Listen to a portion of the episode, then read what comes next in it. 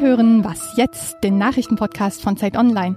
Heute ist Donnerstag, der 12. Juli und ich bin Christina Felschen. Wir sprechen heute über das Urteil im NSU-Prozess und über Forscher, die Selbstversuche machen. Zuerst mal die Nachrichten. Innenminister Seehofer sieht sich erneut mit Rücktrittsforderungen konfrontiert. Vorgestern hat er verkündet, Ausgerechnet an meinem 69. Geburtstag sind 69, und das war von mir nicht so bestellt, Personen nach Afghanistan zurückgeführt worden. Kurz darauf wurde bekannt, dass sich einer der Abgeschobenen das Leben genommen hat. Ein junger Mann, der vorher acht Jahre in Deutschland gelebt hat. User-Chef Kevin Kühnert schrieb auf Twitter, Seehofer sei ein erbärmlicher Zyniker und im Amt charakterlich nicht gewachsen. Andere Politiker äußerten sich ähnlich. Seehofer sagt, er verstehe die Rücktrittsforderung überhaupt nicht. Er habe den Mann ja nicht für die Abschiebung ausgewählt. Was Trump vor dem NATO-Gipfel gestern gesagt hat, Deutschland sei ein Gefangener Russlands, weil es auf russisches Gas angewiesen sei, hat nicht nur Angela Merkel auf die Palme gebracht. Aus Washington haben sich jetzt auch die Chefs der Demokraten im Kongress eingeschaltet. Nancy Pelosi und Chuck Schumer sprechen von einer Peinlichkeit, dass Trump einen der engsten Verbündeten der USA so schamlos beleidigt. Redaktionsschluss für diesen Podcast ist 5 Uhr.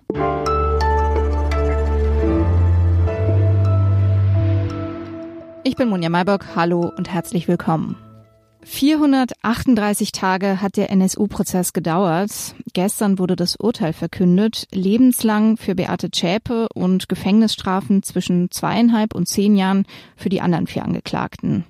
Ich spreche darüber mit Tom Sundermann. Er hat in München den gesamten Prozess von Anfang an für uns verfolgt. Hallo Tom. Hallo. Du warst dabei im Gerichtssaal. Ähm, wie ist diese Urteilverkündung abgelaufen? Wie ist die aufgenommen worden? Der Richter hat das sehr schnell durchgezogen, Herr Götze. Das war eine ganz fixe Sache. Als er reingekommen ist, gab es nicht das normale bürokratische Prozedere, das da üblicherweise am Anfang der Sitzungstage abläuft, sondern es ging wirklich Schlag auf Schlag, sodass ihm auch niemand mehr dazwischen funken konnte, was ja durchaus zu befürchten war nach der Erfahrung aus diesem fünf Jahren Prozess. Und aufgenommen haben das die Angeklagten eigentlich unisono emotionslos. Insbesondere Beate Zschäpe, die keinerlei Mimik, keinerlei Gestik gezeigt hat. Ich glaube, sie hat mit dieser Strafe einfach gerechnet. Mm, das kannte man ja auch schon von ihr, dieses emotionslose.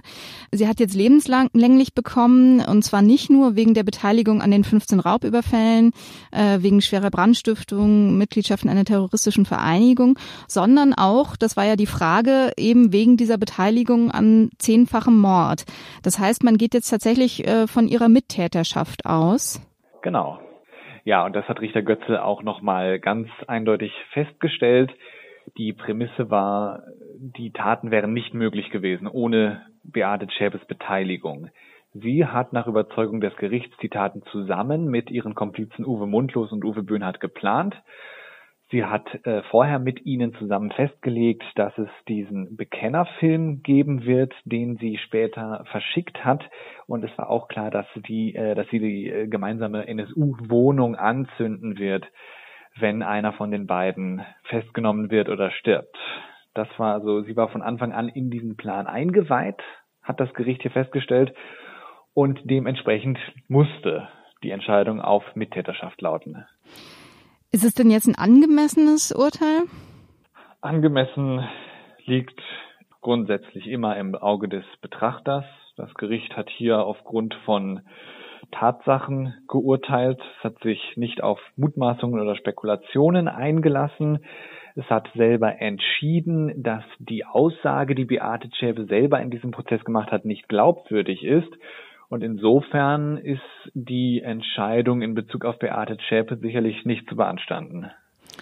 Die anderen Urteile ähm, sind ja relativ milde ausgefallen.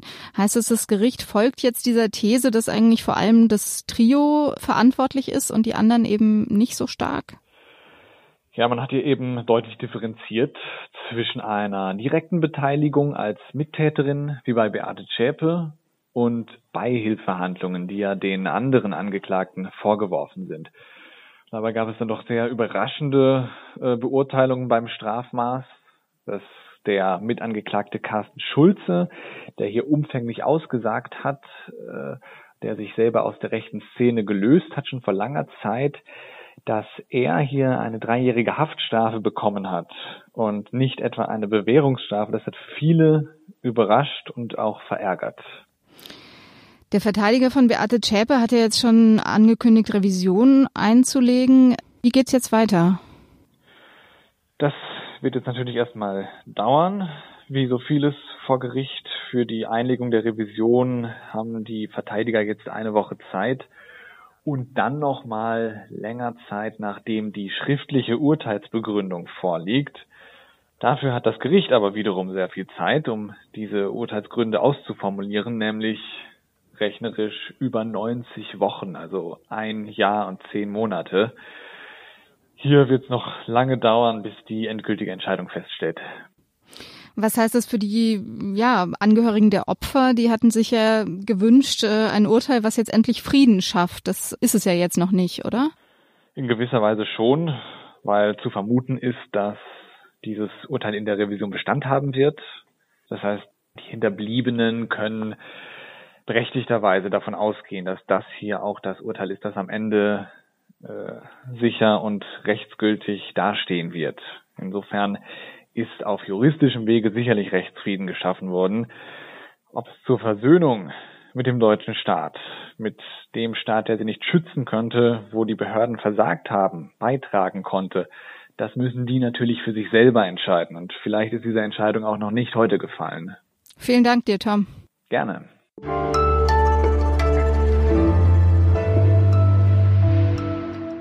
Und sonst so? Im Libanon läuft es wirtschaftlich schon länger nicht so gut. Jetzt hat die libanesische Regierung sich Hilfe von der Beraterfirma McKinsey geholt. Und die sieht Cannabis als Lösung. Der Libanon solle den Anbau von Cannabis legalisieren, heißt es in einem Strategiepapier. Mit dem Export von Cannabis für den medizinischen Markt könnten dann Milliarden Dollar verdient werden. Der Finanzminister ist von dem Plan überzeugt. Libanesisches Cannabis gehört nämlich, wie er sagt, zum Besten der Welt. Tja, manchmal lösen Drogen eben doch Probleme.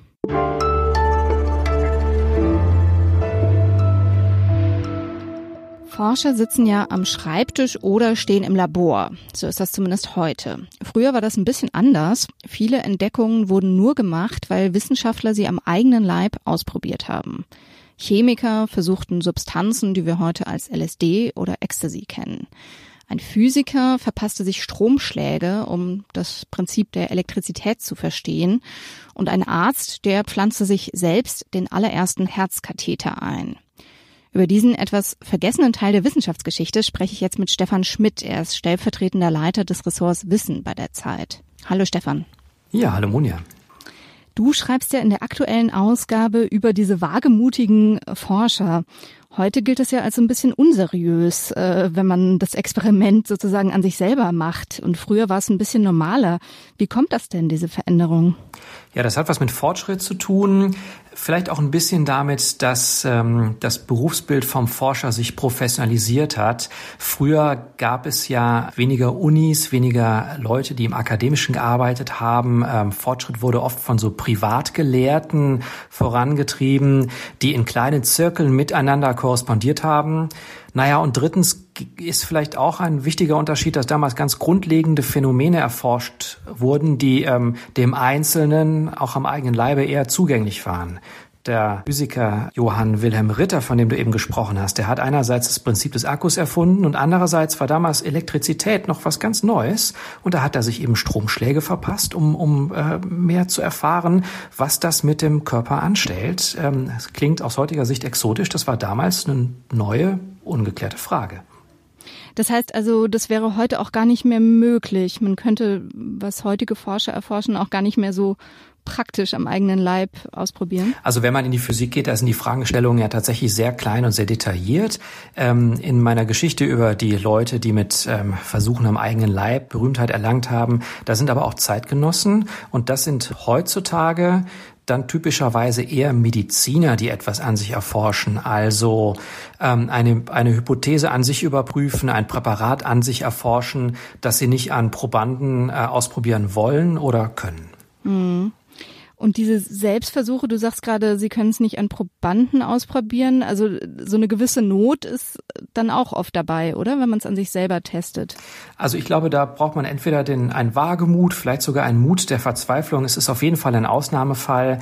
Heutzutage gibt es strenge Regeln, besonders für klinische Tests. Und wer an sich selbst rumexperimentiert, der muss davon, der muss damit rechnen, dass äh, seine Ergebnisse von der, von der Fachcommunity gar nicht äh, ernst genommen, gar nicht akzeptiert werden. Normalerweise. Aber es gibt eben immer wieder die Ausnahmen. Eine der berühmtesten ist Barry Marshall. Das ist ein Arzt aus Australien gewesen, der vertrat die Nischenmeinung, dass ähm, Magengeschwüre von äh, Mikroben ausgelöst werden, von Bakterien. Damals galt das Medizinwissen, nee, das ist scharfes Essen oder Stress.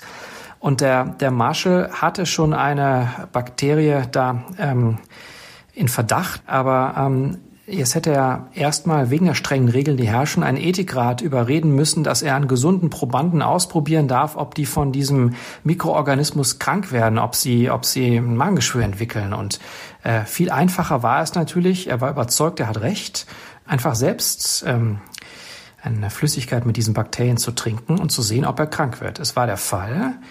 Und tatsächlich ist er dann später mit dem Nobelpreis ausgezeichnet worden dafür. Und damit ist er einer der, der Exoten, der wenigen, die ganz berühmt worden sind mit, einem, mit einer ganz ähm, eigentlich unkonventionellen Methode. Danke dir. Ja, sehr gerne. Und die Geschichte über die wagemutigen Forscher, die gibt's in der aktuellen Ausgabe der Zeit. Das war's für heute bei Was Jetzt. Sie können uns wie immer auch gerne eine E-Mail schreiben an wasjetzt.zeit.de. Und wenn Sie mögen, dann hören wir uns morgen wieder. Tschüss.